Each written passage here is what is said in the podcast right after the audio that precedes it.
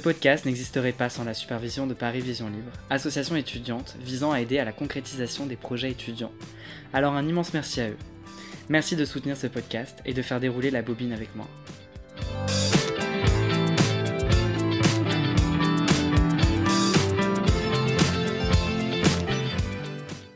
Le cinéma en tant que rêve. Aucun art ne traverse comme le cinéma directement notre conscience diurne pour toucher à nos sentiments, au fond de la chambre crépusculaire de notre âme. Par cette simple phrase, Bergman comprend le cinéma, il le transcende. Je m'appelle Malo Morcel et je suis étudiant en cinéma à la Sorbonne. Le cinéma est réellement une passion. Vous savez, le genre de passion qui n'est pas juste passagère mais bien ancrée en soi. Le cinéma, c'est un peu l'occasion de s'évader, d'échapper à la grisaille, aux violences qui jonchent la société et notre quotidien. J'ai grandi avec cet art. J'ai fait mes premiers pas sur cet art. J'ai versé mes premières larmes sur cet art. J'ai connu mes premiers émois face à cet art. Enfin bref, je vis constamment avec cet art. Selon moi, le cinéma se définit comme l'art avec un grand A. La décision de créer ce podcast survient suite au visionnage d'une interview d'un cinéaste qui semblait totalement dans l'incapacité de pouvoir s'exprimer librement sur ses œuvres, sur son parcours et sur la relation que celui-ci entretenait avec l'art, à cause d'une contrainte de temps imposée par le média qui l'avait invité. Autant en emporte la bobine et l'occasion de laisser libre la parole aux réalisateurs et acteurs pour qu'ils puissent parler de leur parcours, de leur métier, de leur passion du cinéma, de leur rapport à l'art. Ce podcast leur laissera le temps qu'il faudra, 30 minutes, une heure, deux heures, pour échanger, apprendre à les connaître, apprendre également à les apprécier comme moi je les apprécie. Sa devise? Rêvez vos vies, mais surtout euh, vivez vos rêves. C'est vraiment une abomination, un geste contre nature. Il faut surtout pas laisser faire ça. C'est vraiment n'importe quoi. C'est, on n'a jamais rien fait de plus bête au monde. Ça tue la famille. Et si jamais tous euh, les hommes et les femmes, elles se mettent, ils se mettent entre eux, ça, ça détruit un pays, ça détruit la, la patrie. Un père, une mère et des enfants bah, seraient complètement bafoués et, euh, et donc ce serait complètement euh, une, une abomination de, de révoquer ce, ce droit de la famille. C'est comme ça qu'on est né. C'est d'un père et d'une mère. C'est pas de deux pères ou de deux mères. C'est c'est tellement. expliquer à un enfant qu'il est né de deux pères ou de deux mères, c'est complètement contre nature. Après, ça va être le mari, la- la- la- les femmes qui vont devenir des machines à faire des gosses pour des, pour des PD, c'est vraiment n'importe quoi. hein.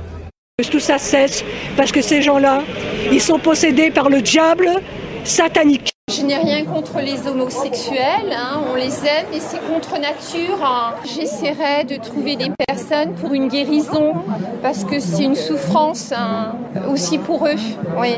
C'est comme une, une maladie. euh, oui, un petit peu, c'est contre nature. J'espérais de tout cœur qu'ils puissent guérir. Hein. Oh là là, c'est la décadence. hein. Si ces lois est voté, eh bien, on attire une condamnation quand même sur notre société. La colère de Dieu va s'abattre euh, sur la France. Contre nature, hein. contre nature, hein. contre nature, contre nature, hein. contre nature, hein. Contre nature. Contre nature. hein. Contre nature. Des PD. las, déçu, marre, fatigué, triste, effondré, épuisé d'entendre ces revendications qui blessent, qui heurtent sans que ceux qui les scandent en aient conscience, mais qui créent des dommages inconsidérables et irréparables chez ceux dont les droits sont remis en cause. Pour quelques exemples, nous pouvons notamment citer la remise en cause du mariage pour tous, ou encore la PMA. Laissons vivre les gens comme ils l'entendent, laissons-les aimer qui ils veulent, quand ils le veulent et où ils le veulent. Pour ceux qui ne le savent pas, je fais partie intégrante d'une association SOS Homophobie depuis 2018 et qui vise à aider, écouter, soutenir les personnes issues de la communauté LGBT. Si je vous dis ça, c'est parce que j'ai visionné l'année dernière un long métrage et j'ai aussitôt eu envie d'en inviter le réalisateur sur ce podcast. Si vous entendez ça,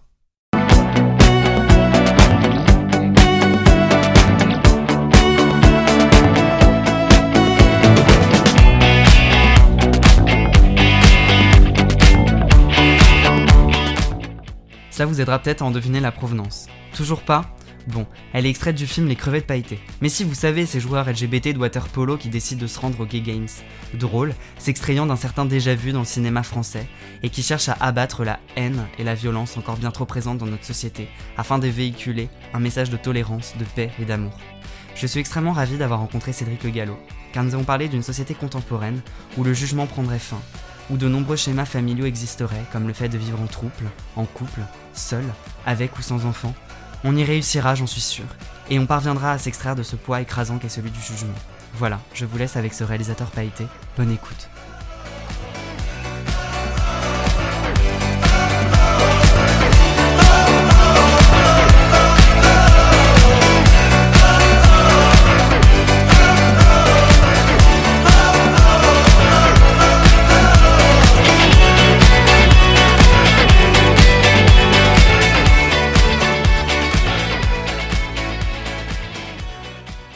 Merci Cédric Le Gallo de participer à ce podcast. Tu es né le 7 août 1981 à Paris. Comment ça va?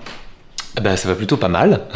non, ça va bien. euh, ça va bien. C'est une période un peu bizarre, hein, puisqu'on est encore dans ces choses de Covid. Donc, on a l'impression de retrouver une certaine liberté. En même temps, la vie n'est pas encore tout à fait comme celle d'avant. Donc, euh, voilà. Mais moi, j'ai plutôt bien aimé le confinement, euh, puisque j'étais à la campagne quand, quand le président de la République a annoncé le confinement. J'étais en week-end dans le Gers avec mon copain et, euh, du coup j'y suis resté euh, on pensait rester 15 jours mais en fait finalement ça s'est transformé en 3 mois et ça a été une période assez créative euh, puisque je suis quelqu'un de très social et c'est vrai que pendant 3 mois je n'avais que ça à faire d'écrire et c'est marrant parce que j'en parlais avec des amis qui me disaient mais nous, au contraire, euh, certains d'entre eux, c'était la page blanche, c'était l'angoisse, ils n'ont pas du tout écrit.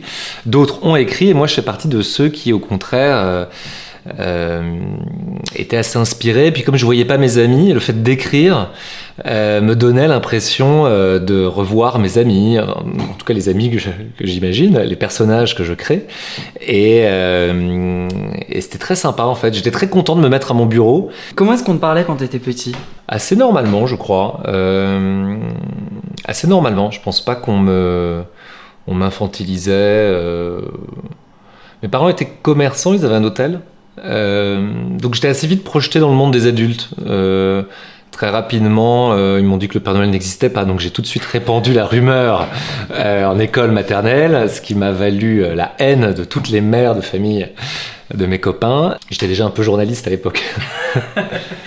Quel est ton rapport à l'art en général? Bah, mo- moi, je sais qu'en tant que, que réalisateur, avant j'ai été journaliste, aujourd'hui je me consacre à la fiction, donc vraiment au scénario et à la réalisation de films ou de séries. Euh, mais en fait, tout m'inspire, c'est-à-dire que c'est pas forcément le cinéma qui euh, m'inspire. Parfois, je peux avoir une idée en allant voir une expo, un concert. Évidemment, voir des films euh, permet de nous nourrir et de nous donner encore plus envie de faire des films, qu'ils soient bons ou mauvais d'ailleurs. Et, euh, mais c'est vrai que tous les arts m'inspirent. Ça peut être la danse, ça peut être la musique, ça peut être les arts plastiques, la mode même. Il y a un art qui t'inspire le plus ou pas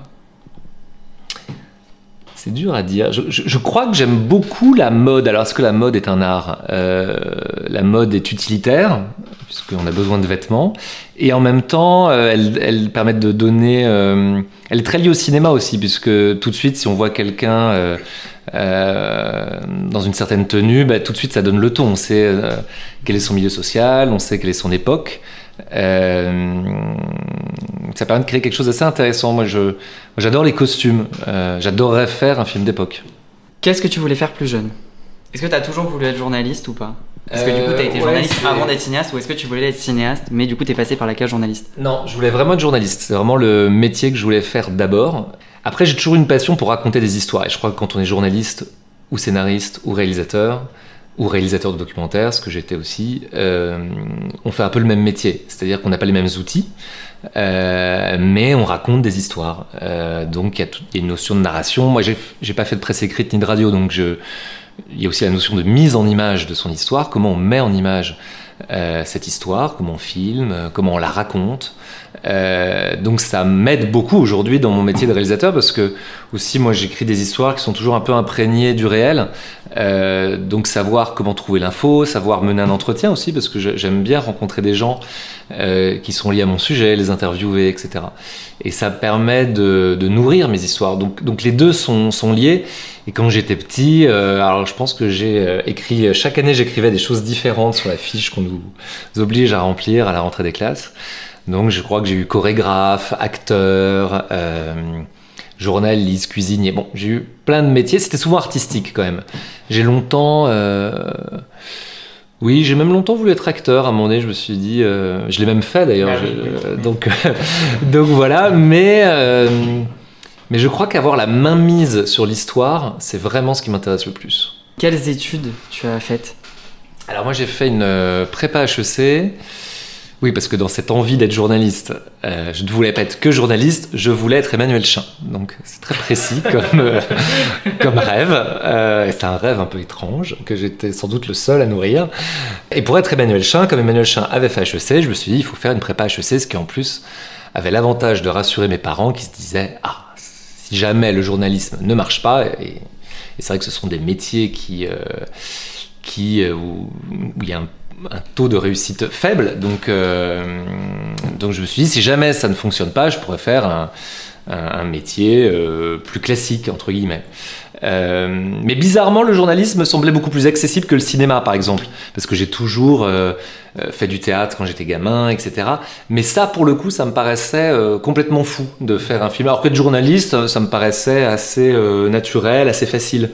Donc, donc voilà, donc j'ai fait une prépa HEC. je n'ai pas eu HEC, mais parce que j'étais très mauvais en maths. Et en plus, j'ai eu la bonne idée de faire l'option maths, ce qui est, complètement con. Et, et j'ai fait Subdeco Marseille. Et pourquoi Emmanuel Champ eh bien, à l'époque, alors ça paraît pas aujourd'hui, mais à l'époque, quand il a créé l'émission Capital, euh, c'était euh, très moderne. Euh, ce serait, c'était un peu le cache investigation de l'époque. C'est-à-dire que c'était, il y avait une manière de raconter l'histoire qui était très moderne. dire par exemple parler de personnage, c'est-à-dire comme en fiction, de dire ben voilà, euh, mon personnage il va faire ci, il va faire ça, alors qu'avant les journalistes c'était euh, c'est très factuel. Là ils incarnaient leurs histoires avec des personnages. Euh, quand ils disent ben voilà l'homme à la chemise bleue, il s'appelle Gérard et euh, il a trouvé une idée incroyable et cette idée, ils, faisaient vivre leurs histoires et ça que qui était très moderne à l'époque. Euh, et, puis en plus, comme j'avais fait une école de commerce, parce qu'en fait je suis arrivé euh, à la rédaction de Capital euh, en tant que stagiaire. Et voilà, et je trouve que, que démocratiser des questions complexes d'économie, c'est ce que doit être le journaliste en fait. Le journaliste ne doit pas juste s'adresser aux gens qui savent déjà, ils doivent rendre lisibles des choses complexes. Et ça, Capital le faisait très bien. Pourquoi être passé de journaliste à cinéaste euh, ben, À côté, j'ai toujours. Euh, moi, j'avais ma troupe de théâtre avec qui je faisais des. Euh, avec qui je faisais du, théâtre, même quand je travaillais pour TF1 par exemple. À un moment donné, une année, je leur ai dit, mais en fait, cette année, je vais jouer au théâtre, donc je ne pourrais plus partir à l'étranger, faire des reportages.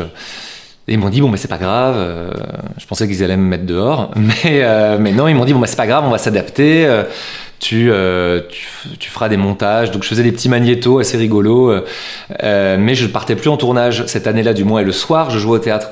Et à un moment donné, je crois que c'était assez naturel de croiser les deux univers, c'est-à-dire croiser l'univers de l'audiovisuel, croiser celui du théâtre, de l'acting, de la fiction. Et finalement, la croisée des chemins, en fait, c'est le cinéma. Est-ce que tu as un souvenir de, de pièce qui te vient en tête ou pas?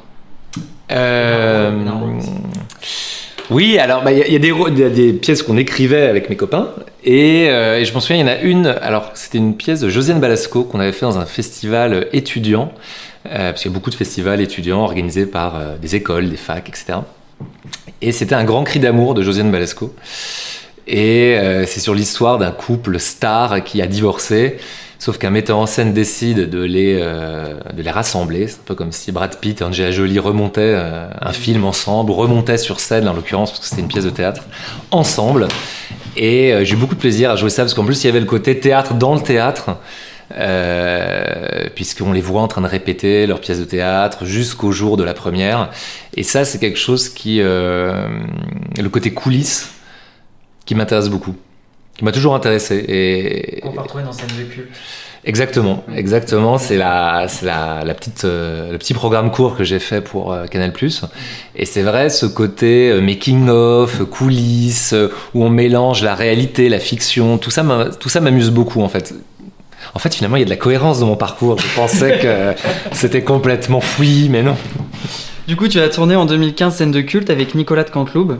Cette mini-série ou pastille, je sais pas si on peut dire. Ouais, mini-fiction. À l'époque, on disait programme court, maintenant on dit plutôt euh, série courte, je crois. Bon.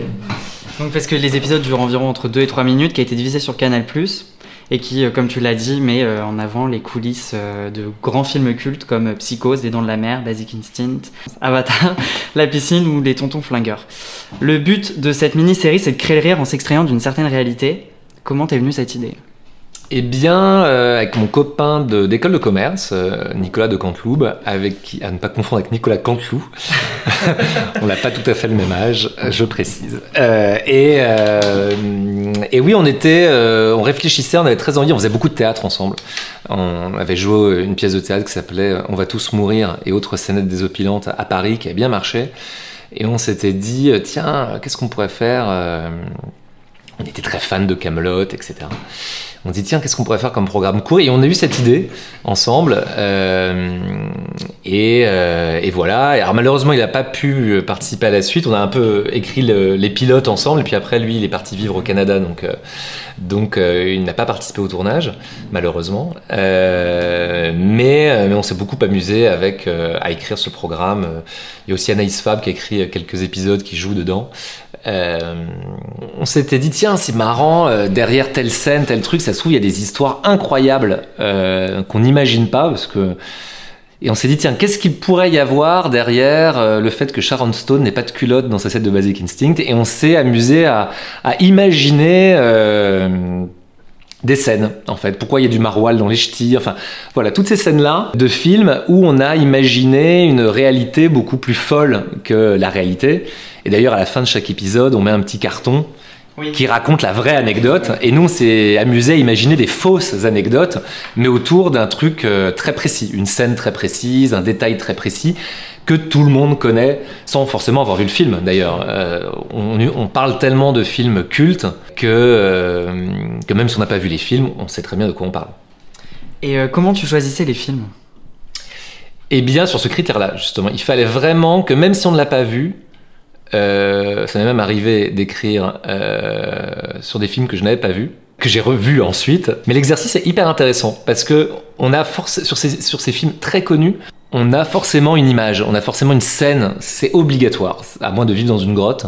Euh, donc c'est ça le critère, de dire, bah voilà, même si on n'a pas vu le film, on sait très bien de quoi on parle. La scène de la douche dans Psychose, même si on n'a pas vu ce film, eh bien on sait très bien de quoi on parle.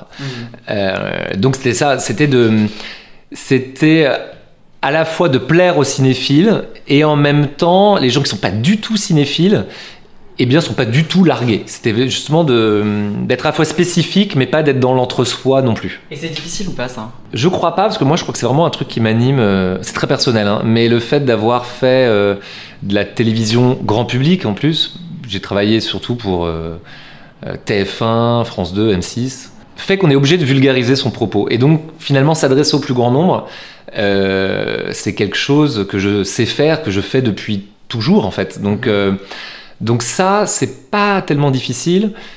Et après, moi, ce qui m'anime, c'est des sujets beaucoup plus originaux. C'est peut-être pour ça aussi, d'ailleurs, à un moment donné, en télé, j'étais un peu coincé parce que euh, je voulais aborder des, sujets peut-être trop précis pour la télévision, pas assez grand public. Mais c'est là que euh, le cinéma permet de, oui, permet de raconter euh, des histoires plus originales. Mais je perds jamais l'objectif de parler à tout le monde. Et sur quel film t'as écrit que t'avais pas vu Haha, bonne question. Eh bien, euh, ah, je vais me faire. euh, on va vraiment se moquer de moi. Mais euh, Psychose, je crois que je l'avais pas vu au moment où j'ai écrit l'épisode. Et il y a une raison, hein, c'est que moi, je déteste voir des films en dehors du cinéma. Ah oui. Donc, forcément, comme je suis né en 1981, donc forcément, il y a plein de films de l'histoire du cinéma que je n'ai pas vus. Alors, parfois, j'essaie de les rattraper. Je suis abonné à la Cinétech, donc j'essaie de les rattraper sur mon ordinateur, euh, euh, sur la télé, mais mais il n'y a pas l'expérience cinéma. Donc, Thelma et Louise, par exemple, je l'ai vu dans un festival. Donc, j'étais très content de voir ce film qui était, euh, qui était euh, diffusé dans le cadre d'une rétrospective. Et, euh, et j'essaie de, de guetter au plus possible quand ils font des rétrospectives au cinéma de grands réalisateurs. Par exemple, j'avais loupé Interstellar au cinéma. Au Grand. Et donc là, je l'ai vu euh, avant-hier. Et, et, et je suis content d'avoir attendu. Pourtant, il est gratuit sur Netflix. Enfin, gratuit. Tant qu'on est abonné à Netflix, mais j'aurais pu le voir sur Netflix, mais je voulais absolument le voir euh, parce que je savais qu'il y avait un vrai travail sur le son, l'image, etc.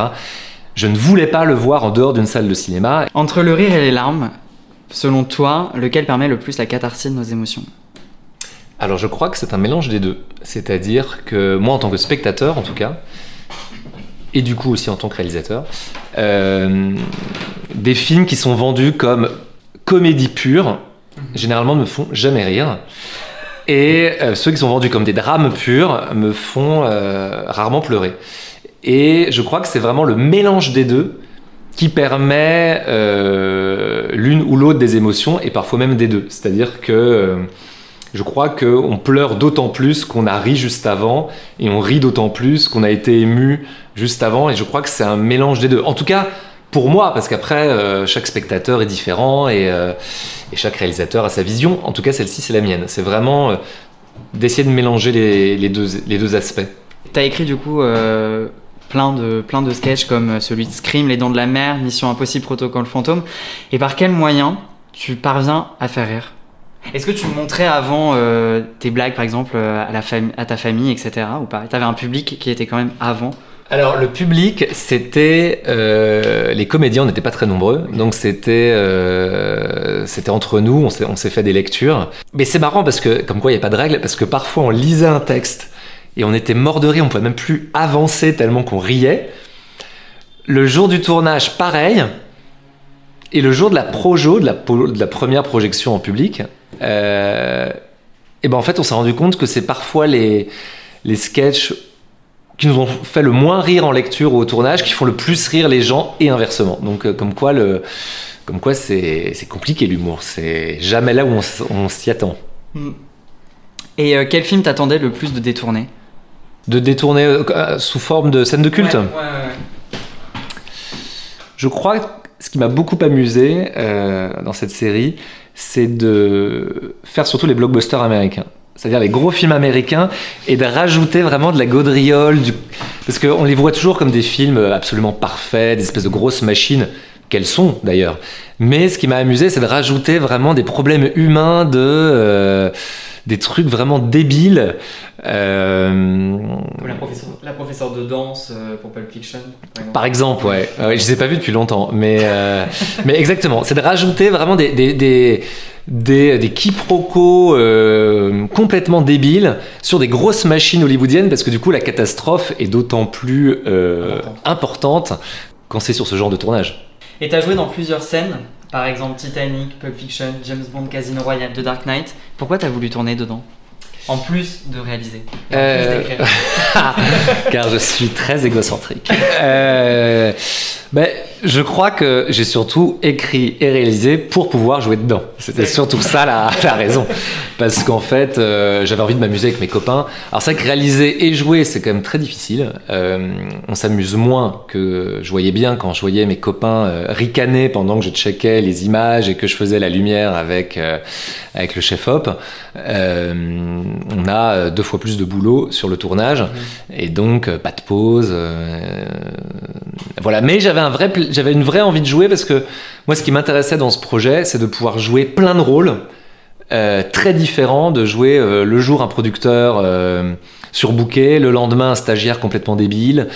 Et un jour dans les années 70, le lendemain dans les années 2000. euh, et c'est ça que je trouvais cool, c'est d'avoir...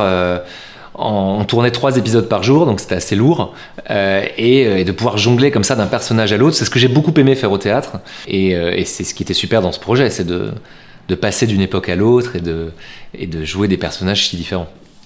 Et au bout de 20 épisodes, la série elle s'est arrêtée. Pourquoi? Euh, alors c'est une bonne question. Euh, on devait, euh, d'ailleurs j'avais à la base j'avais quitté mon travail de journaliste à TF1 pour faire la suite de scène de culte. Et il s'est avéré que bah, il y a eu beaucoup de changements à Canal+. C'est vraiment l'année où il y a eu bah, tout ce jeu de chaises musicales euh, lié à la restructuration euh, aussi. de Vincent Bolloré. ça là a. Voilà, exactement. Et c'est vrai qu'au moment de. Nous, ils nous avaient commandé 40 épisodes de plus. Ils nous ont dit, euh, voilà, on adore, c'est super. En plus, pour eux, c'est très pratique parce que comme c'est très intemporel comme, euh, comme série, c'est pas daté dans une actualité. Donc, je crois qu'ils sont encore en diffusés, par exemple, alors qu'on l'a fait il y a euh, 5 ans, 6 ans, je sais plus. Euh, et euh, ça permet de les diffuser entre les films en plus. Donc, euh, s'ils ont un trou euh, de Mhm. 2 minutes ils en diffusent un. Euh, S'ils ont un trou de 5 minutes, ils en diffusent deux. Bon, c'est très pratique comme format. Euh, et, euh, et sauf qu'au moment de signer, ben euh, voilà, il y avait plus forcément de, de personnes pour signer le contrat. Donc c'est devenu. euh, donc finalement, le, progr- le programme a été un peu en pause. Et, et puis après, moi, j'ai fait du cinéma, donc je suis passé à autre chose, mais je serais ravi d'en faire d'autres d'ailleurs. Et tu as tourné ensuite en 2018 et qui est sorti en 2019 ton premier film, Les crevettes pailletées. Et tu as collaboré avec Maxime Govard. Pourquoi lui? Et comment vous vous êtes rencontrés?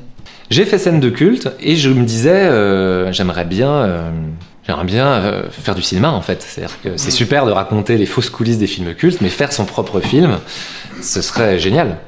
Et, euh, et je déjeune avec Édouard Dupré, donc ce producteur, et euh, je lui pitch tout un tas d'idées, diverses et variées. Et, euh, et quand je lui parle de mes crevettes pailletées, qui est l'équipe de water polo dont je fais partie depuis euh, 9 ans maintenant, il me dit non mais c'est ça qu'il faut faire. Ça c'est absolument génial, c'est ton histoire, tu connais cet univers par cœur, c'est très atypique.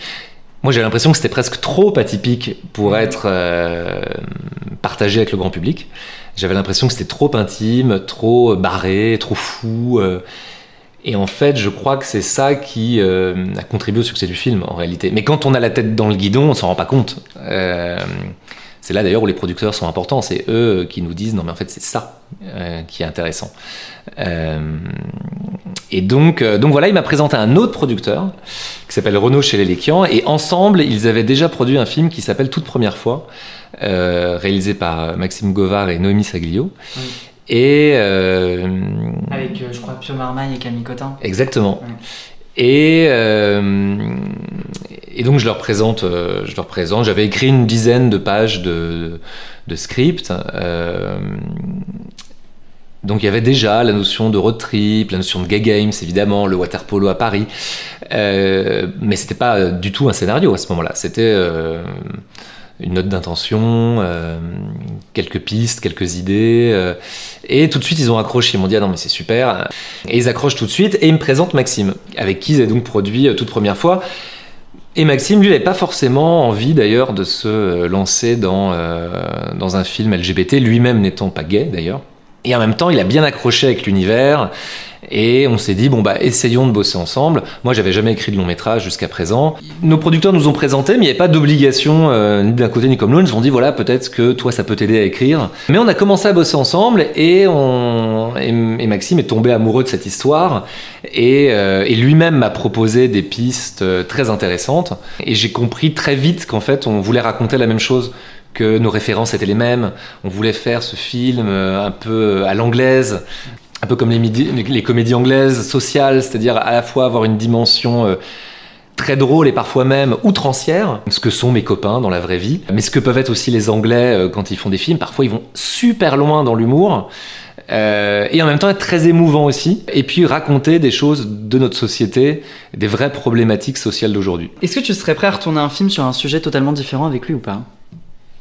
Euh, ben, en ce moment, on est en train d'écrire Les Crevettes 2. Bah voilà, ouais, ça. Donc c'est euh, donc euh, oui l'aventure continue Euh, et on aborde euh, oui des, des problématiques différentes. Le c'est tout l'enjeu d'un- d'une suite, c'est-à-dire qu'à la fois il faut que les gens retrouvent un peu ce qu'ils ont aimé dans le 1 et en même temps il faut qu'on les surprenne. Pression un peu. Oui, Ouais. Moi au début j'ai bizarrement euh, alors que j'étais le premier à faire des blagues quand on tournait le 1, je disais ah ouais mais pour le 2 on fera ça, machin, etc. Et tout le monde me disait non mais il n'y aura pas de 2, tu rêves. Et le jour où en fait euh, Universal nous a appelé pour nous dire bah en fait on veut faire un 2. Est-ce que vous ça, vous intéresse? Et bizarrement moi j'étais le premier à, freiner parce que j'avais l'impression de pas encore avoir quitté euh, les crevettes. On était encore en train de faire de la promotion à l'étranger, euh, ce qui est toujours le cas d'ailleurs parce que le film était censé sortir au Japon en juillet. Avec le coronavirus, il sortira que l'année prochaine. Mais on est encore dans cette promo du 1, donc j'a- j'avais l'im- l'impression de ne pas avoir quitté déjà euh, encore euh, ces personnages-là, que déjà il fallait leur inventer une suite. Donc je trouvais ça un peu tôt. Et puis, euh, et Maxime, lui, était au contraire, lui, beaucoup plus emballé à l'idée de faire une suite. Et en même temps, je ne pouvais pas laisser ces crevettes sans suite, tellement le public nous le demandait. Et, et, euh, et- surtout, il y a tellement de choses à dire encore aujourd'hui, tellement de thématiques qu'on n'a pas pu explorer en 1h40 dans le premier film. Euh, et puis aussi ces personnages, finalement. Ces personnages, on les connaît peu, on les a vus en groupe. On est, mais on n'est jamais vraiment allé chez eux, euh, dans leur intimité. On...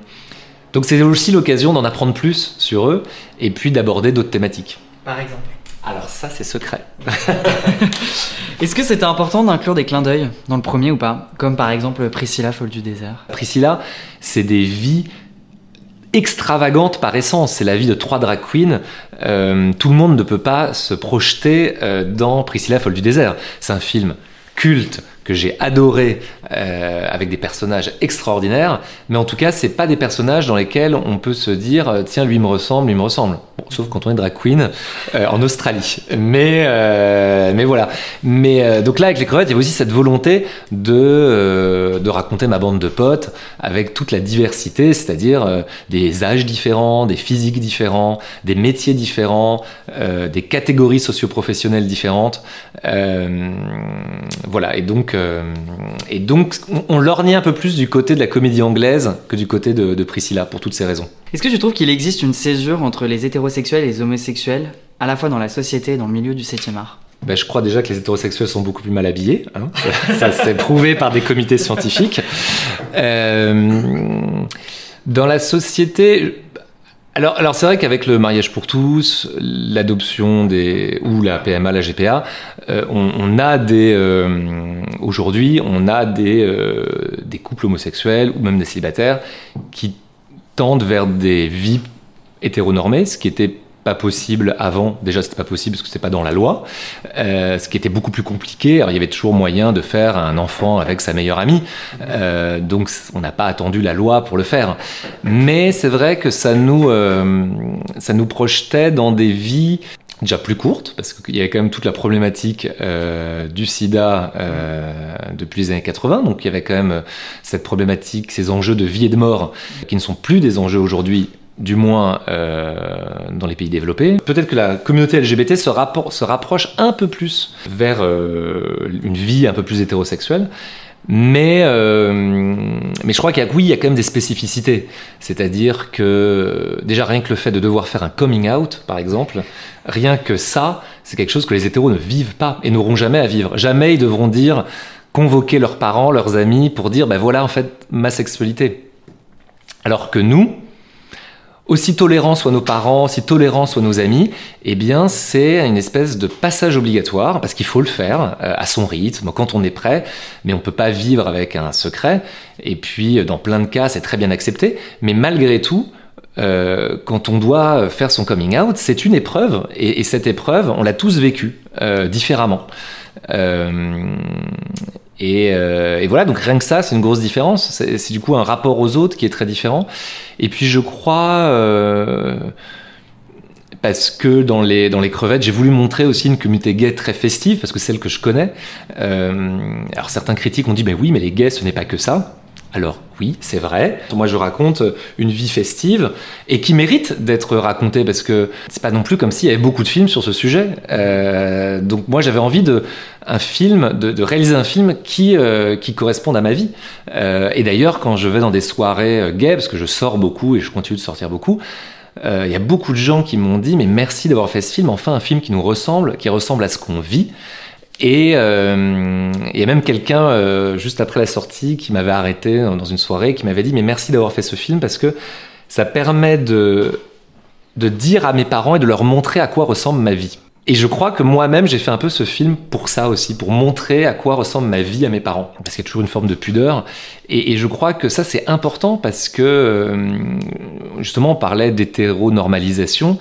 Et, euh, et, je trouve ça très bien de montrer euh, des gays peut-être plus rangés, mais il y a tout, toute une part aussi de gays qui sont euh, qui ont des vies plus atypiques, qui ont qui sont dans le trouble, qui sont dans le polyamour, qui sont dans les fêtes alternatives, et, et ça c'est vraiment quelque chose qui m'intéresse. Est-ce qu'il est difficile d'être issu de la communauté LGBT dans ce milieu? Alors je l'ai longtemps cru parce que j'avais très peu de références. Déjà, j'avais pas d'histoire quand je, regardais les, séries, les, les, films.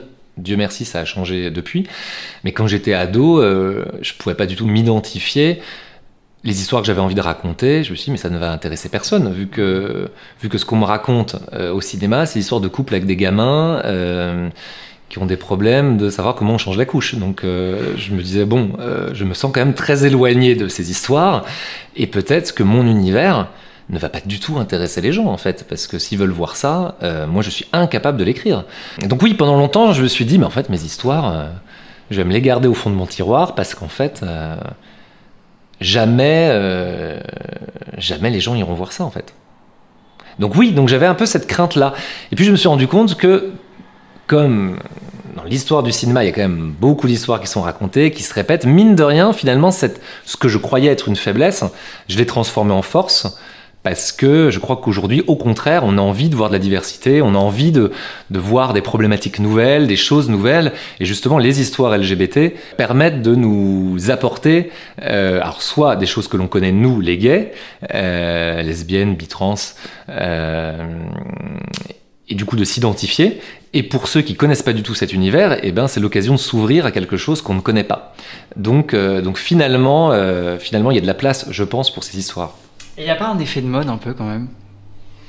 Qui commence à arriver de plus en plus? Bah, En tout cas, depuis 100 euh, ans, il y a l'effet de mode de l'hétérosexualité. et là, depuis 5 ans, il y a l'effet de mode de l'homosexualité. Donc je pense qu'on a encore 95 ans devant nous d'effet de mode pour rétablir un peu l'équilibre. Moi, je pense pas que ce soit un effet de mode. Je pense que c'est juste qu'on a besoin de ces histoires et que ces histoires, on ne les avait pas avant. Tu trouves pas ça problématique que les films homosexuels soient catégorisés entre guillemets dans la catégorie histoire d'amour homosexuelle, tandis que les histoires entre guillemets dites hétérosexuelles sont pas catégorisées comme telles et vont être catégorisées dans par exemple drame, comédie, etc. Bah dans le cas des crevettes pailletées, c'est catégorisé comme comédie dramatique. Ok. Non mais tu, vois ce que je veux dire ou pas?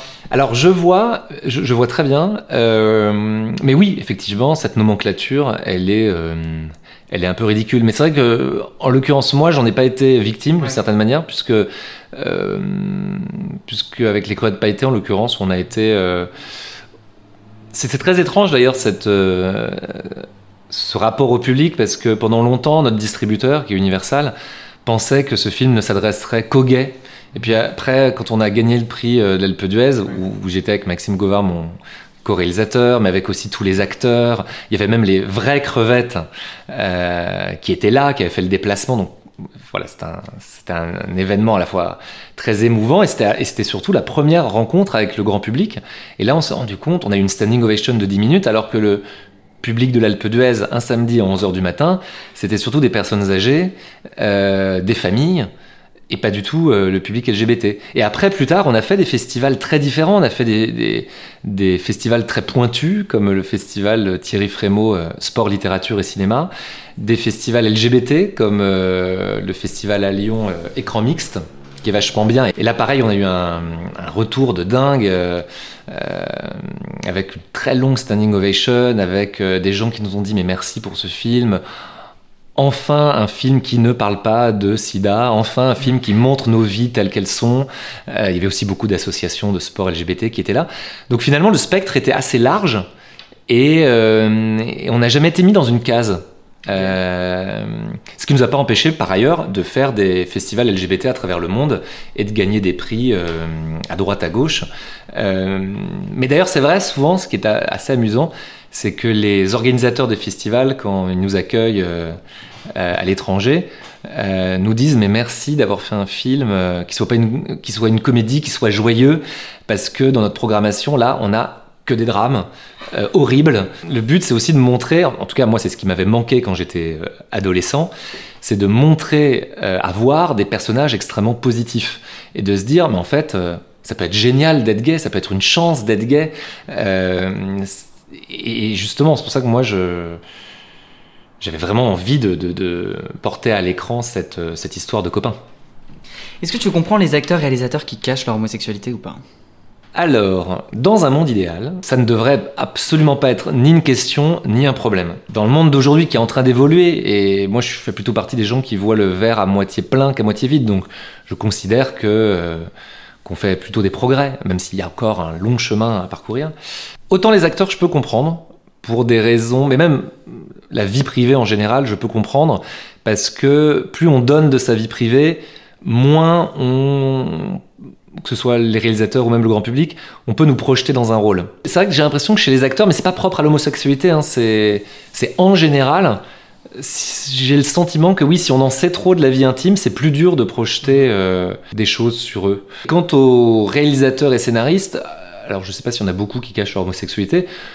Pour le coup, alors moi, ça c'est une, c'est quelque chose que je ne comprends pas puisque moi-même, je puise dans mes histoires personnelles pour euh, pour écrire d'autres histoires, donc euh, qui sont pas d'ailleurs toutes euh, forcément LGBT à proprement parler. Il y a toujours, un, même dans les projets actuels, il y a toujours un personnage gay qui traîne parce que si moi je ne mets pas ces personnages à l'écran, je dis pas que personne le fera, mais en tout cas, oui, j'estime que j'ai quand même un rôle à jouer dans le fait de mettre à l'écran des personnages LGBT, même dans une histoire plus classique. La chanson de Bonnie Tyler, I Need a Hero, prend une place importante dans le film.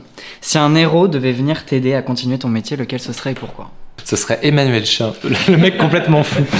Je pense que le plus dur dans, ce métier, c'est de c'est pas s'endormir sur ses lauriers, c'est-à-dire de, de, se dire voilà, d'aller chercher, au, de ne pas se répéter, euh, de pas de surprendre le public, de se surprendre soi-même. Euh, je crois que c'est ça le plus important. Ce serait d'avoir un super-héros qui, euh, qui m'aide à me dire mais, mais regarde, il y a encore plein d'histoires à raconter, plein de, causes à défendre, plein de combats à mener, et le cinéma permet ça, permet de, raconter la société. Il n'y a rien de pire qu'un cinéma euh, bourgeois, endormi, qui euh, finalement peut être plaisant à regarder. Hein, mais bouleverse pas finalement les gens plus que ça. Donc, euh, donc moi, c'est ce cinéma que j'ai envie de continuer de faire. Donc, euh, donc voilà, donc il me faudrait un super héros qui me met des coups de pied au cul. Donc je sais pas lequel fait ça, mais tous, hein, sans doute, ils en sont capables. Tu as dit que les crevettes pailletées s'étaient inspiré de ton propre vécu, puisque toi aussi tu as participé à une. T'étais dans une équipe de water polo qui s'appelle les Shiny Shrimps mhm.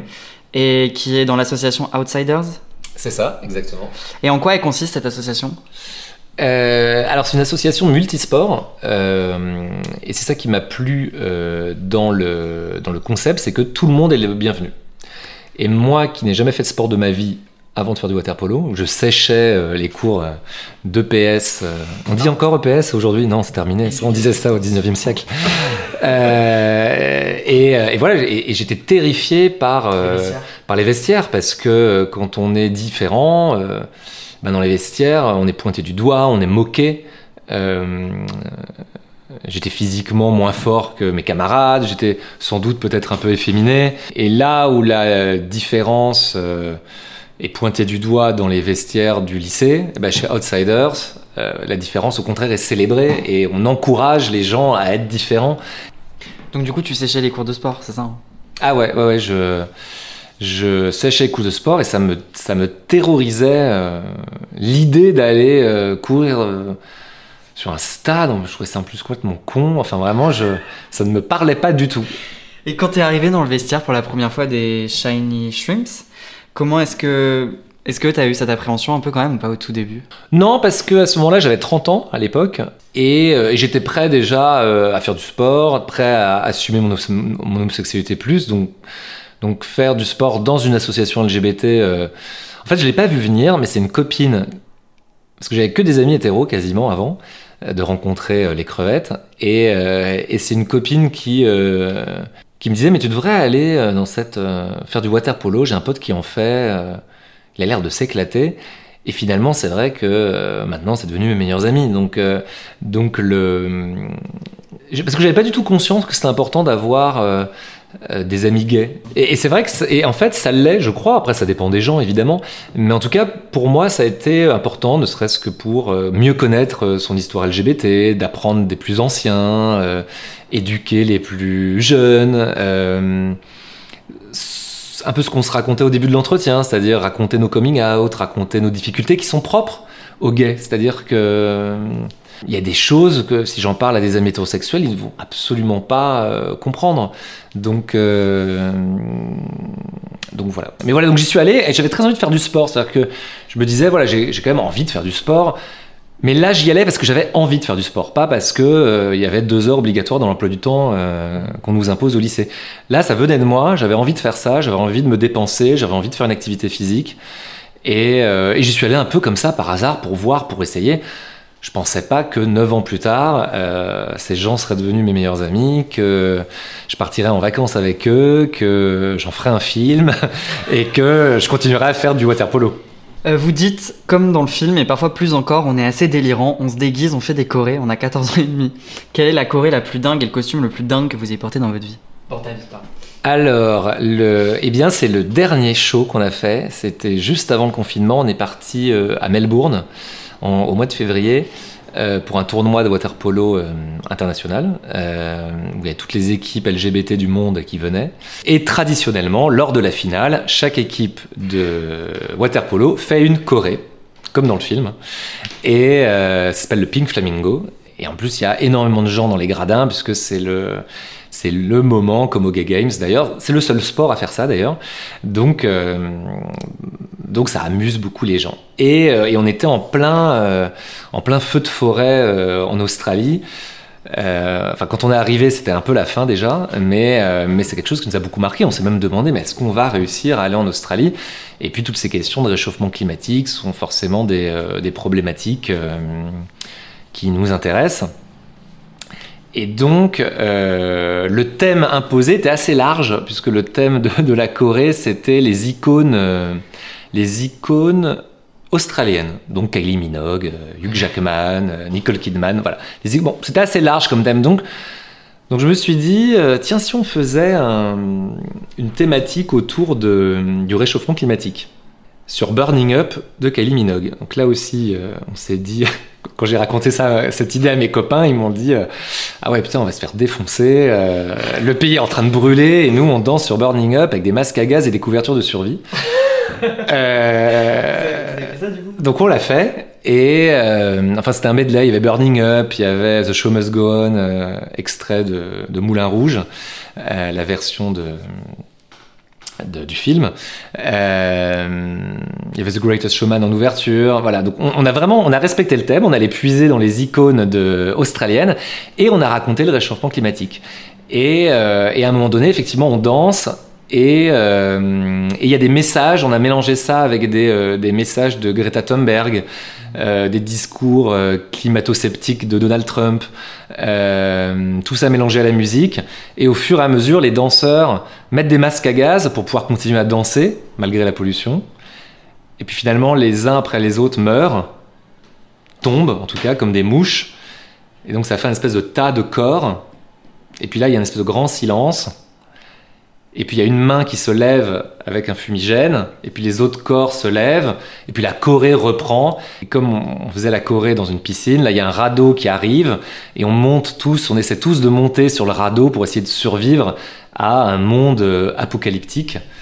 euh, annoncé finalement. Donc, euh, donc voilà, donc, euh, donc ce show, on, l'a mis en place avec mes, mes copains du water polo en se disant euh, soit c'est un triomphe, soit soit ils ne comprennent rien, soit ils estiment que c'est peut-être même de l'ingérence, euh, euh, peut-être que c'est trop d'honneur de leçon, je sais pas. Et en fait, non, ça a été un succès. C'est-à-dire que euh, on a gagné le prix de la meilleure Corée. et, et au contraire, les gens étaient parce en plus de pas être les meilleurs au water polo, on n'est pas non plus les meilleurs en Corée. On n'est pas forcément très coordonnés, mais c'était un show très narratif finalement, très politique. Et c'est marrant parce que les gens nous ont, au contraire, nous ont dit, mais c'est génial de pouvoir aborder des sujets graves avec de l'humour, avec de la fantaisie, et, et pas juste euh, danser comme des débiles. Euh, et, et justement, non, au contraire, on nous a vachement remerciés, on nous a dit, mais c'est super. euh, voilà. Euh, T'as fait la une du magazine L'équipe en mai 2019 où l'on peut te voir embrasser un sportif. Pourquoi ce magazine-là?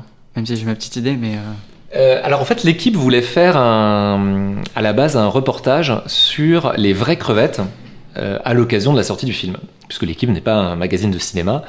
Mais ça les a intéressés de se dire ah il y a une équipe, une vraie équipe derrière ce film. On va les suivre. Ils nous ont suivis dans un tournoi à Amsterdam. Et ça devait être 8 pages à l'intérieur du magazine. Bon, ce qui est déjà très bien euh, de parler de sport associatif LGBT dans l'équipe, c'est absolument formidable. Et puis, ils me rappellent, et ils me disent, mais en fait, euh, on veut pas faire 8 pages sur vous, on veut faire tout le numéro sur le sport et l'homophobie. dont ces fameuses 8 pages où on vous suit, ça évidemment ça reste. Mais est-ce que tu serais OK pour faire la une euh, avec un de tes coéquipiers? Donc j'embarque un de mes coéquipiers à ce shooting photo et on a essayé plusieurs choses, dont ce baiser, et c'est le baiser qui a été euh, choisi, euh, qui était la photo la plus forte hein, de toute façon. Et, euh, et justement, même eux, je pense qu'ils ont hésité à se dire justement jusqu'où on va. Euh, Est-ce que deux hommes qui se tiennent la main, c'est pas suffisant? Euh, En tout cas, on avait, on a voilà, on a shooté une multitude de photos et finalement c'est celle-ci qui a été retenue et je crois que c'est le bon choix parce qu'effectivement la une était choc, euh, mais c'est le jour où une une comme ça ne sera plus choc euh, que euh, que le combat sera gagné d'une certaine manière. Est-ce que tu as eu des retours du coup sur euh, la une là? Bah, moi, j'ai eu des retours très positifs. Je sais que le community manager a beaucoup galéré euh, ce week-end-là à répondre à tous les haters, à dire mais c'est scandaleux, je, je me désabonne de l'équipe. euh, voilà, il y a eu des réactions comme ça, mais, euh, ils ont maintenu le cap et euh, ils ont souhaité bon vent à tous les gens qui euh, souhaitaient se désabonner parce qu'ils avaient osé mettre un baiser gay à la une.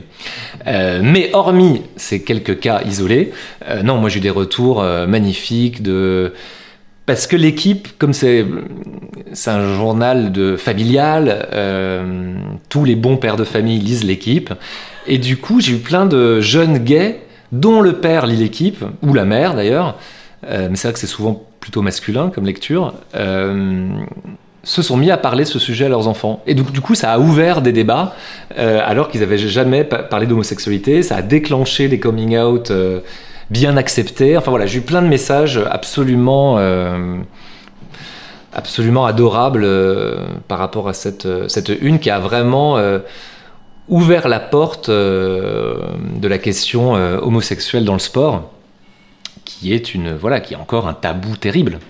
Pour revenir à tout à l'heure, quand tu comparais. Enfin, le film Les Crevettes Pailletées a beaucoup été comparé avec Le Grand Bain de Gilles Lelouch.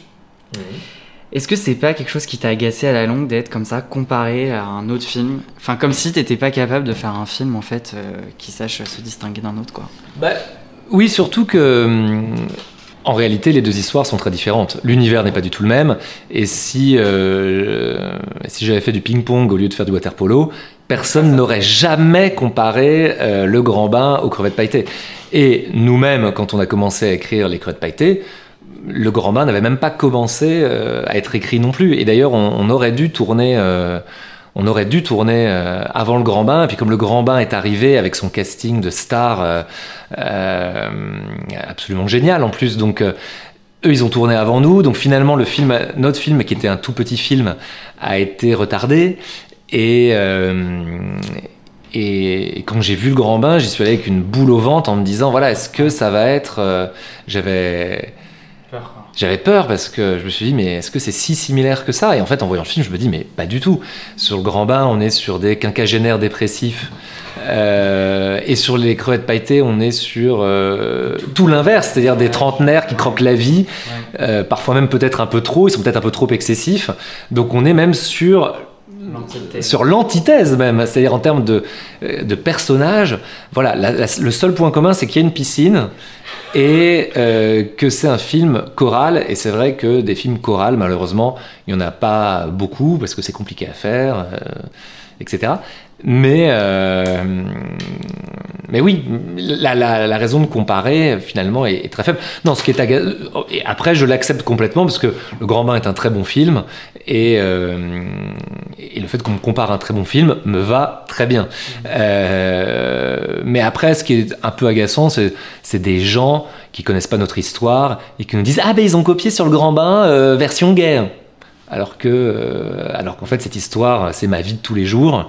Euh, elle est très personnelle et j'avais commencé à écrire bien avant euh, cette histoire de grand bain. Donc donc voilà parfois c'est les raccourcis que font les gens qui est pénible. Est-ce que t'avais été voir des associations LGBT avant le film ou pas? Avant de faire le film, comme par exemple SOS Homophobie, Le Refuge, et est-ce que t'as eu des retours? Alors, euh, nous, pour le film, on a vu euh, les organisateurs des Gay Games, alors que je connais bien parce que on a co-organisé euh, les Gay Games avec mon équipe de waterpolo, euh, voilà, euh, lors des Gay Games à Paris. Euh, donc, ils nous ont facilité déjà l'utilisation du nom Gay Games, le fait aussi qu'on tourne dans la vraie cérémonie d'ouverture, puisque les Gay Games ont eu lieu à Paris pendant le tournage. Donc on, a sauté sur l'occasion pour leur dire bah, est-ce qu'on peut tourner dans la cérémonie d'ouverture? Parce que de toute façon, on est un tout petit film. Euh, on n'aura jamais le budget de remplir un stade de 10 000 figurants, c'est impossible. Euh, et en même temps, ça permet de faire connaître aussi les Gay Games, puisque il y a plein de gens qui ne connaissent pas, même des gays qui ne savent même pas que ça existe.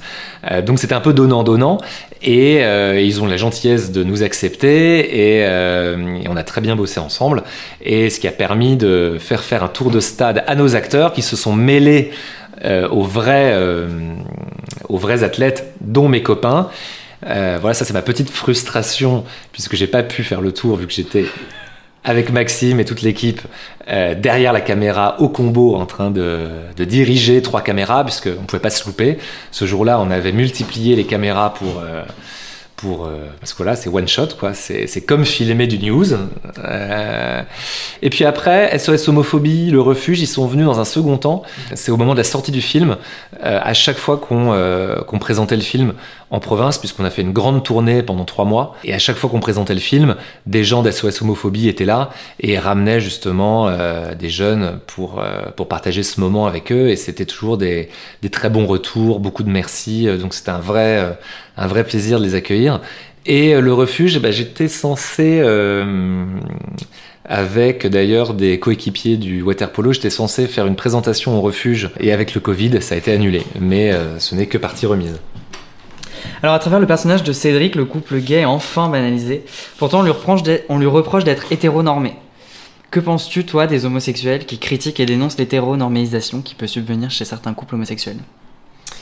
Euh, alors c'est une question intéressante qui nécessite des heures de débat, mais pour faire court, ça, là pareil, hein, ce n'est que mon humble avis, mais effectivement il ne faut pas que cette normalisation qui est très bien, et si des gens veulent cette vie-là, eh ben c'est super qu'il y ait la possibilité euh, de le faire. Moi je suis euh, vraiment ma devise et mon axe de vie, c'est vraiment la liberté, la liberté à tout prix. Donc si la liberté des uns c'est de fonder une famille euh, et, de vivre cette vie-là, eh bien c'est super qu'ils aient la possibilité de le faire et pas des bâtons dans les roues. Euh, après, il ne faut pas non plus qu'ils oublient les combats de leurs prédécesseurs mhm.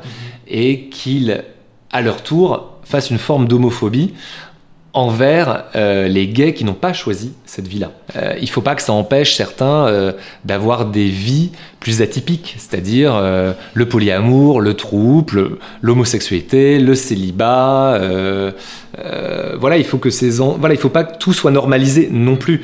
C'est vrai que certains homos racontent aujourd'hui qu'ils subissent la pression que les hétéros subissent la fameuse question des parents alors quand c'est que vous faites des enfants? Mhm. Ça, c'est une question que les homos n'avaient jamais. Ça leur met une pression de dingue. Et puis, on peut aussi vivre sans vouloir d'enfants. On peut vivre en ayant un seul enfant. On peut vivre en ayant plein d'enfants. Tous les schémas sont possibles. Mais c'est vrai qu'il y a une pression de la société pour absolument avoir des enfants. Et, euh, et c'est vrai que ça, c'était réservé au moins, c'était la seule chose réservée aux hétéros, mais maintenant, les homos y ont droit aussi à cette question-là. Quand c'est que vous allez avoir des enfants? Mais peut-être qu'on ne veut pas d'enfants, en fait. Euh, et peut-être qu'on en veut. Et, euh, voilà, donc, euh, donc il ne faut pas que, le, que cette normalisation occulte toute la diversité que représente la communauté LGBT. Est-ce que tu as eu peur un peu de te plonger dans un bassin de clichés ou pas? Est-ce que c'était une angoisse? Alors c'était une envie. Euh, c'était une envie et c'était euh, une envie que je savais dangereuse. Moi, ce qui m'amusait, c'est de jouer des clichés parce que moi-même, dans ma vie, je m'amuse des clichés. Euh, et avec mes copains, on s'amuse des clichés. Et avec mes copains, on s'amuse à être des clichés parfois. C'est grâce aux clichés qu'on va se construire une personnalité parce que c'est ce qu'on voit, on se dit ah ouais, il y a ça, il y a ça, et puis en fait, la réalité est plus subtile. Et c'est ça qui est intéressant. Mais c'est vrai que avec mes copains, on s'amuse nous-mêmes à jouer les clichés, surtout quand on est dans un groupe, il y a une espèce d'effet de groupe mhm. où euh, celui qui est légèrement folle va accentuer son côté folle, celui qui adore se déguiser va se déguiser encore plus pour épater la galerie, euh, et il y a un peu une forme de surenchère, euh, et on s'en amuse les premiers des clichés. et c'est ça qui est intéressant, c'est de, de partir avec une proposition de cliché et puis de se rendre compte que quand on gratte, on est plus complexe que ça. Euh, on ne se résume pas à un cliché. Quand on va à une gay pride, on ne s'habille pas tout à fait comme quand on va au bureau. Quoique moi, parfois si. Mais euh, c'est parce que je fais un métier euh, artistique. Mais, mais quand on va à une gay pride, on met son plus beau costume. On est coloré, on est excessif.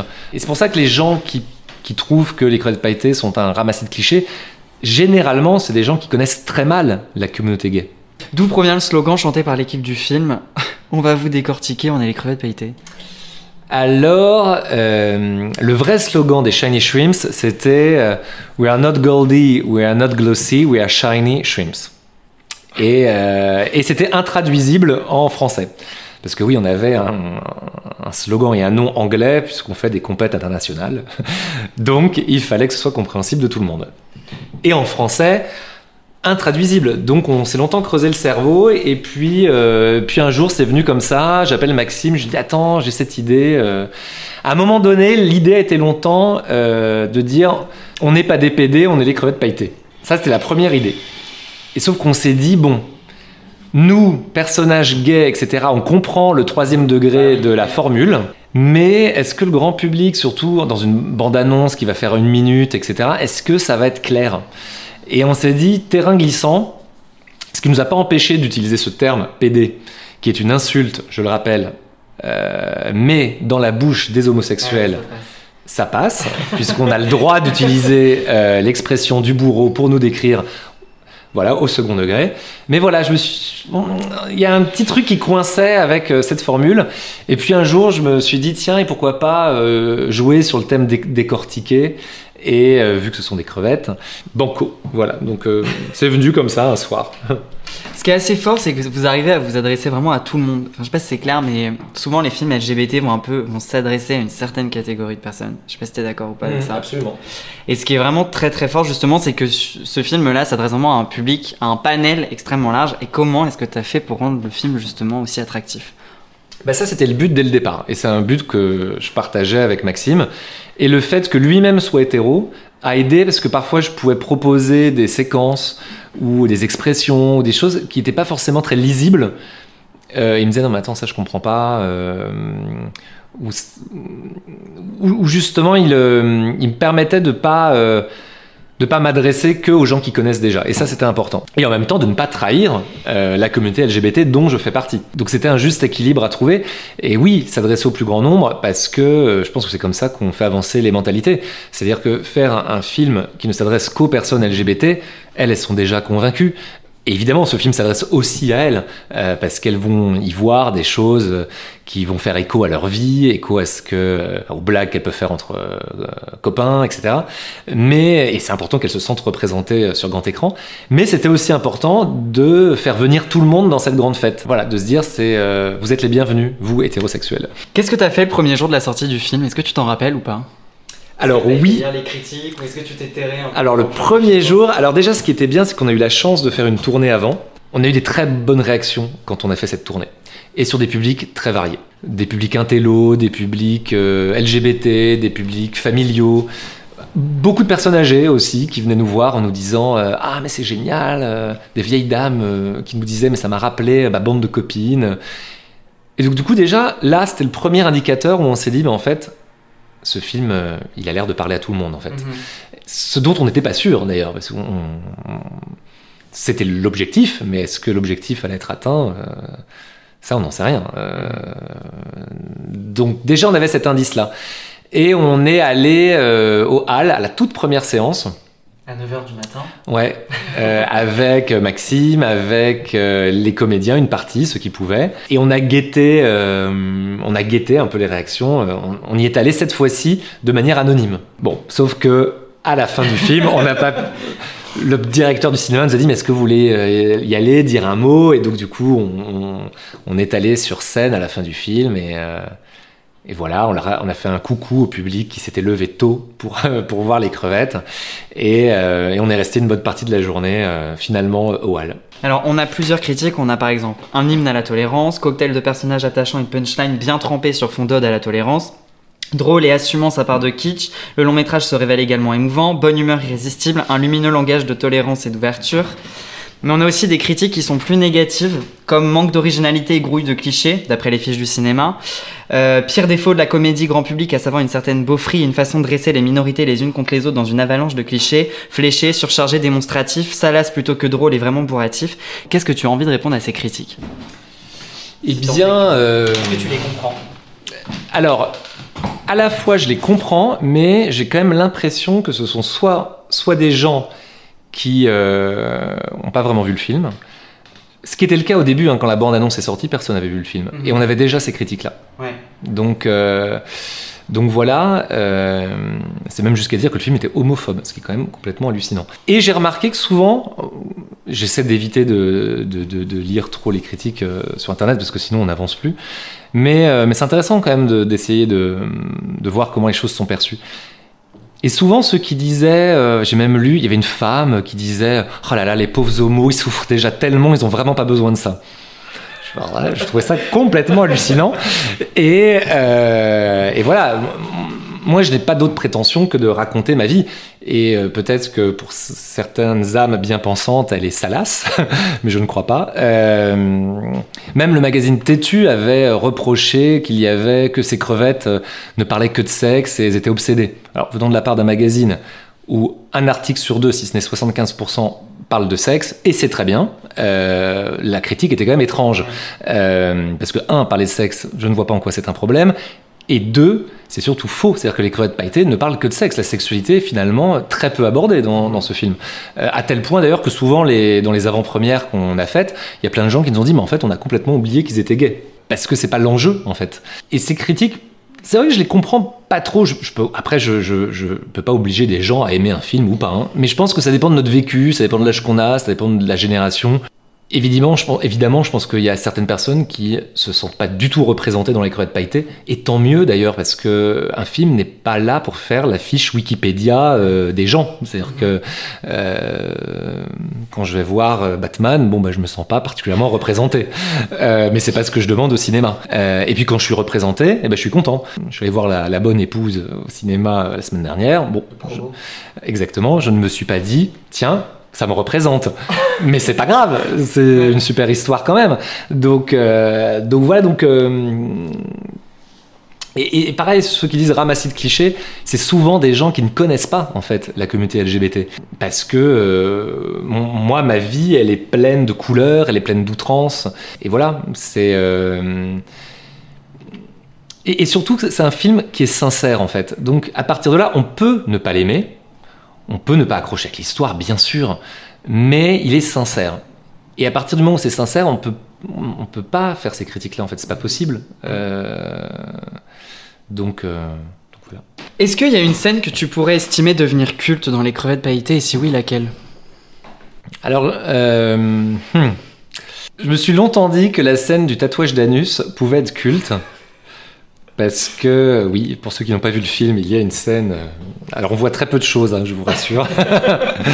Euh, c'est très pudique. Mais, euh, par exemple, par rapport, on parlait des clichés tout à l'heure, pour certains, cette scène, c'est du grand n'importe quoi. Alors qu'en fait, c'est encore une fois tiré de ma vie. Alors, je n'ai pas de tatouage anal, mais un jour, dans un bar gay, euh, je, je parlais avec un mec, on se draguait un peu, et un mec pas mal et tout. Euh, il y avait un bon feeling, et puis il me raconte qu'il s'était fait faire un tatouage euh, anal, et il me sort sur son immense, il avait un immense téléphone, et il me sort toutes les photos de toutes les étapes. Et là, il y a un peu comme si je sortais de mon corps et que j'observais la scène de l'extérieur. Et je me disais, non mais ça, c'est génial, c'est une scène de film euh, absolument folle. Et, et je ne porte aucun jugement en plus sur le fait d'avoir un tatouage anal. Euh, chacun est bien libre de faire ce qu'il veut. Mais ce que je trouvais drôle, c'était la discussion, et je trouvais ça parce que c'est très atypique. Et je me suis dit, il n'y a que dans les crêtes pailletées qu'on peut avoir cette scène. Et donc, euh, j'ai voulu la mettre dans le film absolument. Euh, Il y a eu, de, ça a fait euh, et Maxime euh, Govard qui est mon co-auteur m'a beaucoup soutenu euh, dans cette envie-là parce que c'était la séquence qui faisait le plus grincer les dents et euh, celle que beaucoup de gens euh, nous on redoutait, nous on dit vous êtes sûr la scène du tatouage d'anus, euh, faudra peut-être la couper, sachant qu'on a eu par ailleurs une très grande liberté euh, pour faire ce film et j'en je remercie encore Universal, Renaud Chéléquian, Édouard Dupré, les producteurs, tout ça parce que on a été totalement libre. Mais c'est vrai que cette scène était redoutée et finalement elle a marché, elle a marché. Euh, je pense que si elle n'avait pas marché, on l'aurait coupée. Euh, parce que ce qui compte, c'est que- c'est qu'elle soit pas gratuite. Euh, mais là, elle a un vrai sens dans le parcours de Mathias, qui est ce coach sportif condamné pour propos homophobes, à les emmener en Croatie. Et en plus, cette scène-là nourrit son parcours parce que quand le personnage de Xavier montre son tatouage anal, Mathias est extrêmement mal à l'aise et ça nourrit son, euh, son malaise et le fait qu'il n'a rien à faire dans, dans cette, avec cette bande de crevettes euh, complètement hystérique. Et comment est-ce que tu pourrais la détourner cette scène? Ah Eh bien, euh, si j'en faisais un épisode de scène de culte, euh, eh bien, je crois que ce serait le jour où. Alors, soit ça pourrait, ça pourrait venir du comédien qui fait des propositions, qui s'est vraiment fait tatouer l'anus pour rentrer dans le personnage. Ça, ça pourrait être assez drôle comme épisode. Un mot pour décrire les crevettes pailletées. Euh, libre Une couleur du drapeau LGBT. Ah, c'est dur. Euh, Alors, moi, je pense que je prendrais le violet pour l'esprit, parce que ça. C'est assez large, et puis je crois que nous sommes tous des esprits. C'est très Miss France ce que je dis. Je m'entends parler, c'est affreux. À quand euh, ton premier film en cavalier seul? Eh bien, en ce moment, je suis en train d'écrire. euh, Alors, j'écris encore avec Maxime la suite des crevettes, euh, et j'écris un film seul qui euh, qui traite. c'est un scoop du suicide assisté. Donc un sujet grave aussi, mais que je traite avec beaucoup d'humour. Voilà. Est-ce que tu aurais des conseils à prodiguer à des étudiants en cinéma? Ah, c'est dur ça. Alors moi, en l'occurrence, je n'ai pas fait d'études de cinéma. Donc forcément, j'ai euh, une approche très différente. Mais, euh, mais je crois qu'il faut cultiver sa singularité. En tout cas, moi, c'est vraiment mon expérience. C'est-à-dire que j'ai... euh, parfois, c'est, euh, si ce n'est pas toujours, c'est dans ses failles, c'est dans ses hontes qu'on trouve des choses intéressantes à dire. C'est parti pour la deuxième partie qui s'appelle Les 7 madeleines déposées sur les 7 marches de Cédric Le Gallo. D'accord. Ok. Tout un programme. Euh, T'es à Cannes et tu montes sur la première marche et là tu vois par terre marqué Premier art, l'architecture. Si tu devais choisir une architecture qui te touche, ce serait laquelle? Alors, il n'y a pas très longtemps, euh, avec mon équipe de waterpolo, on allait faire un tournoi à Rome et on allait visiter le Panthéon. Et, alors je sais pas si vous êtes déjà allé au Panthéon, Oui. et là j'ai été scotché parce qu'il y a tout le, ce qui a hauteur de regard, il y a euh, donc ces fresques qui sont un peu abîmées, euh, euh, voilà, qui correspondent tout à fait à l'image qu'on a euh, de l'architecture euh, grecque de l'époque. Et puis on lève la tête, et là on voit un dôme en béton avec des grands carrés qui font, euh, qui ressemblent à l'architecture euh, brutaliste euh, euh, du XXe siècle en fait. Donc je me dis mais attends, ils l'ont refait quand ce truc euh? Et en fait j'ai réalisé qu'ils l'ont fait à l'époque. Ils l'ont fait à l'époque euh, en béton. Et puis après cette technologie a été oubliée pendant 2000 ans quasiment. Et, euh, et puis récemment, on l'a redécouverte. Et j'ai trouvé ça complètement dingue de se dire, à l'époque, ils faisaient des coupoles en béton qui ressemblent à de l'architecture brutaliste euh, du XXe siècle. Et cette technologie a été oubliée. Donc ça m'a... Donc je me suis dit, ah oui, on est quand même peu de choses. Tu montes sur la deuxième marche et là tu vois marqué deuxième art, la sculpture. Moi, j'aime beaucoup les antiques. Je trouve que je, suis allé il y a pas longtemps au musée de Berlin, euh, qui est sur l'île des musées, où il y a tous les antiques. Et, euh, et moi, je suis toujours très ému par, par ces corps très idéalisés, ces visages qui paraissent humains. euh, et, tout ça qui été fait en plus il y a 2000 ans, enfin, je, trouve que c'est très émouvant, tous les antiques en général. Euh, et puis, euh, et puis je crois la première fois que je suis allé au musée Rodin, quand j'ai vu le penseur, j'étais tout de suite euh, scotché aussi parce qu'il y a une telle. On est à la fois dans du classicisme un peu revisité et il y a une telle euh, force dans le dans le mouvement de, le- de la statue comme ça, dans le, dans le trait que- qu'on a l'impression que cette personne euh, vit devant nous. Donc c'est il y a une brutalité, une force que j'ai que j'ai beaucoup aimé. Sur la troisième marche, c'est marqué les arts visuels qui regroupent la peinture et le dessin. J'aime beaucoup ce que fait Caravage parce que dans le traitement de la lumière, il y a quelque chose de cinématographique, d'à la fois très artificiel avec des, euh, du- des contrastes tr- très puissants. Et ça, je trouve ça très intéressant de.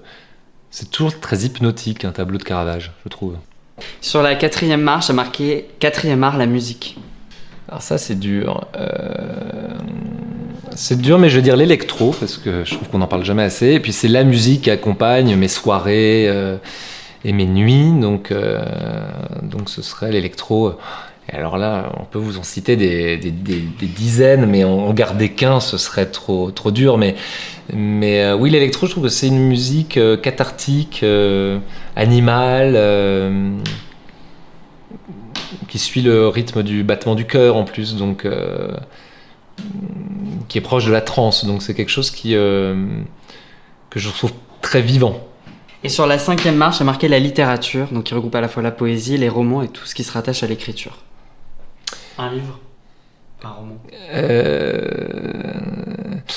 Bah alors c'est marrant parce que je, je me suis euh, plongé dans Agatha Christie qui est une dramaturge incroyable. Et c'est vrai que bon je, je m'étais jamais vraiment intéressé à elle. Je pensais que c'était trop grand public pour moi. Euh, et moi j'ai toujours préféré lire euh, les chroniques de San Francisco que de lire Agatha Christie quand j'étais plus jeune et euh, mais d'ailleurs je pourrais citer les chroniques de San Francisco parce que ça ça aussi ça a changé ma vie euh, et là récemment, je me suis rendu compte qu'Agatha Christie, ouais, enfin je me suis rendu compte, c'est un secret pour personne, c'est une dramaturge hors pair.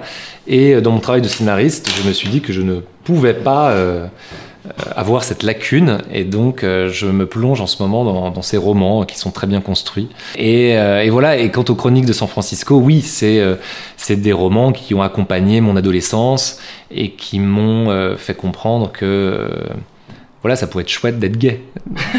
Mais quelle, euh, quelle œuvre d'Agatha Christie du coup? Là, en ce moment, je lis Meurtre au champagne. Sur la sixième marche, c'est marqué les arts de la scène, qui regroupe la danse, le théâtre, le mime et le cirque. Euh, c'est des arts que j'aime beaucoup. Je vais beaucoup au théâtre. Je suis très malheureux en ce moment avec ces histoires de Covid. J'aime le cirque, j'aime la danse. euh, C'est d'ailleurs sans doute plus ces arts-là qui m'inspirent que le cinéma. Euh, euh, j'aime beaucoup le cinéma, mais mais la scène, avoir les artistes en face de soi, il y a une espèce d'urgence, voilà, qui me touche beaucoup. Et voir, voir tout ça en live, sans coupe, ça m'emporte complètement. Donc, euh, donc oui, j'aime beaucoup euh, dans le cirque, j'aime beaucoup James Thierry, j'avais euh, que j'ai eu la chance d'aller voir sur scène, et c'est très difficile de voir James Thierry car les places sont, se vendent en 5 minutes. Euh, voilà. Et sur la septième marche, du coup, c'est le cinéma. Et tu as choisi le film Short Bus, réalisé par John, John Cameron Mitchell en 2006, et qui raconte la vie de jeunes New-Yorkais qui fréquentent tous un nightclub underground moderne. Tu as choisi une scène qui est celle de la scène d'ouverture du film, qui nous montre une autofellation de l'un des personnages. Quand est-ce que tu as connu ce film Avec qui, où et quand? Je pense, ah, j'ai découvert ce film quand j'avais 20 ans et, euh, et à la fois ça m'a ouvert l'esprit euh, justement sur les sexualités alternatives puisque le, le fil rouge de Short Bus c'est justement des personnages new-yorkais, euh, des histoires croisées qui ont tous un rapport à la sexualité particulier. Et il s'avère qu'ils se retrouvent tous à un moment donné dans ce club qui est le Short Bus, un club complètement délirant où on peut vivre euh, euh, toute forme de sexualité, etc. Et du coup, ça m'a ouvert l'esprit parce que je me suis dit, ah oui, en fait, euh, la sexualité peut revêtir des aspects très très différents. Donc ça m'a, en tant que jeune homme, ça m'a ça m'a ouvert euh, l'esprit. Et après, en tant que cinéaste, euh, ça m'a aussi fait comprendre que euh, le cinéma, ça pouvait être ça aussi, en fait. Parce qu'en plus, John Cameron Mitchell avait une manière de procéder quand on s'intéresse au film très particulière, puisqu'en fait, les acteurs lui ont envoyé des cassettes. Il y a eu un travail très participatif où, chacun racontait son rapport au sexe. Euh, et, et il a mis tout ça en image. Donc je me suis dit, ah oui, le cinéma, ça peut être ça aussi, en fait. Et euh, pourquoi cette scène-là? Parce qu'elle nous capte tout de suite. Je pense que c'est très important dans, dans un film de réussir son ouverture. Je trouve qu'il faut pas rater l'ouverture parce que c'est là première impression et on n'a euh, qu'une seule fois la chance de faire euh, une bonne première impression. Donc, euh, il faut pas le louper. Et je trouve que cette ouverture est très forte parce que euh, elle nous capte tout de suite. On se dit mais qu'est-ce que c'est que ce truc? Elle donne le ton. Elle peut choquer aussi, mais finalement pourquoi pas? Euh, Je crois pas qu'on aille au cinéma pour être confortable. On y va aussi pour euh, être déstabilisé. Et puis aussi parce, parce qu'elle montre du sexe. Et je trouve que euh, moi je déteste la violence. Je déteste. euh, des grandes éclaboussures de sang, vraiment ça ne me parle pas. Surtout quand ça dure 10 minutes, je trouve que c'est... euh, Et puis on en a tellement vu que... À moins que ce soit fait par Tarantino. euh, Mais voilà, je trouve qu'on voit beaucoup de violence quand même, et qu'on voit très peu de sexe. Alors que le sexe est comme une valeur positive, euh, bah, c'est quand même euh, quelque chose qu'on ne voit jamais, en fait, qu'on voit très peu. Il y a une espèce de, prime à la violence, et, comme si le sexe devait être planqué, caché, censuré. et voilà, donc euh, c'est important pour moi de parler de ce film. Et quelle est la scène d'un film que tu as tourné où tu as dû te mettre le plus à nu? Je crois que le, la scène euh, de la fête dans les crevettes, Dans la piscine dans la piscine, elle est très particulière. Euh, déjà, on n'avait qu'une seule journée pour la tourner, alors que c'est une scène qui dure longtemps dans le film, qui est importante. Il y a beaucoup de figurations, donc on avait très peu de temps, donc il y avait un espèce d'enjeu. Je crois qu'il faisait super chaud, sinon il n'y avait pas. Oui, il faisait très chaud. euh, alors, autant vous dire que je me suis même pas rendu compte qu'il faisait chaud ce jour-là, tellement j'avais de choses à penser. Euh, et c'est vrai qu'avec Maxime, toute l'équipe, les acteurs, on savait que cette scène, c'était un enjeu important, euh, puisque en principe, il aurait fallu deux, tro- trois jours pour la tourner, euh, dans une économie normale. Mais on n'était pas dans une économie normale, et euh, puis on ne voulait pas couper cette scène, donc on s'est dit, bon ben, on va on va tout faire pour réussir à la faire en un jour. Et euh, elle est très intime aussi parce que j'avais euh, tous mes copains qui étaient là, qui sont venus faire de la figuration. Pour moi, c'est important d'inclure mes amis dans, cette, euh, dans le film. Et d'ailleurs, même des comédiens ont aussi ramené des copains à eux. donc, il y avait un côté où tout se mélangeait finalement, où ma vie intime, mes copains. et à un moment donné, je me suis dit, c'est quand même dingue de mobiliser tous ces talents, de mobiliser tous ces gens, de mobiliser tous ces techniciens pour raconter ma vie, en fait. je me suis dit, mais c'est... À moment, je me suis arrêté dans cette journée où on courait absolument partout, etc. Je me suis arrêté deux secondes et je me suis dit, ce que je vois sous les yeux est quand même complètement dingue. Et ça m'a beaucoup ému. C'est parti pour la troisième partie qui s'appelle À bout de phrase. T'as deux choix et tu dois en choisir un. D'accord. Ok. Cinéma ou waterpolo Euh, cinépolo. C'est-à-dire que tu regardes un film en faisant du water polo. Intemporel ou culte? Culte. Chanter ou danser? Danser. Water ou polo? Water. Shiny shrimps ou crevettes pailletées Shiny pailleté. c'est la même, hein, on va pas se mentir, c'est la même chose. Aérien ou léger? Aérien. Scène de culte ou les crevettes pailletées? Oh, ça a tellement rien à voir. Euh, bah, les crevettes pailletées dans scène de culte. Les crevettes ou pailletées? Pailleté. Cédric ou le galop? Cédric. Liberté, égalité ou fraternité? Liberté. T'as une minute trente pour, les- pour passer un message, que ce soit euh, économique, environnemental, politique, social ou à quelqu'un? Oui, je crois que la question écologique est vraiment quelque chose, c'est vraiment l'enjeu de, de notre siècle. Ça peut paraître débile de dire ça, et puis je trouve que les artistes parfois prennent euh, peut-être un peu trop la parole, et encore, quand, bien même, parce que je crois que ce sujet est tellement important, euh, les questions de tri, j'ai l'impression que c'est des évidences, mais quand je vois dans la rue des gens qui euh, jettent des bouteilles en plastique encore aujourd'hui, mais ça me paraît tellement dingue que je crois qu'il faut encore marteler ce, ce message, ce message d'écologie. Et surtout, il faut agir. Mais moi, je suis prêt à aller euh, au supermarché avec des pots en verre si euh, c'est la seule solution. De... Mais je pense que c'est une question. euh, c'est pas vrai quand on dit que c'est aux citoyens de se prendre en charge. Il y a part de vrai, bien sûr, mais je crois que je crois beaucoup à l'offre. C'est-à-dire que bah, tant qu'il y aura euh, du suremballage, eh ben, on achètera encore nos gâteaux préférés. Euh, voilà, et le jour où nos gâteaux préférés bah, seront disponibles qu'en vrac, eh ben, on ira avec notre petit bocal acheter nos gâteaux préférés en vrac.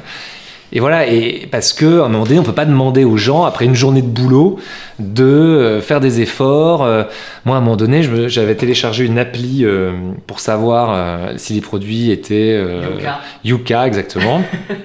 Sauf que je passais deux heures dans mon supermarché à tout scanner pour sortir et absolument ne rien acheter. Donc je me suis dit, bon, on peut pas demander au consommateur de faire ce travail quasiment journalistique, de savoir si son produit il est éco-responsable.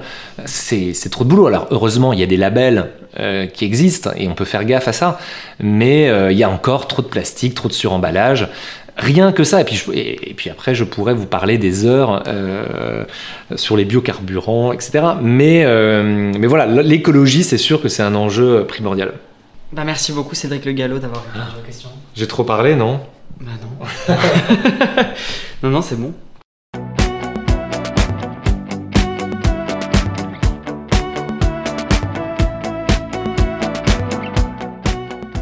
Merci à Cédric Le Gallo pour l'attention apportée à ce podcast ainsi qu'à sa bienveillance.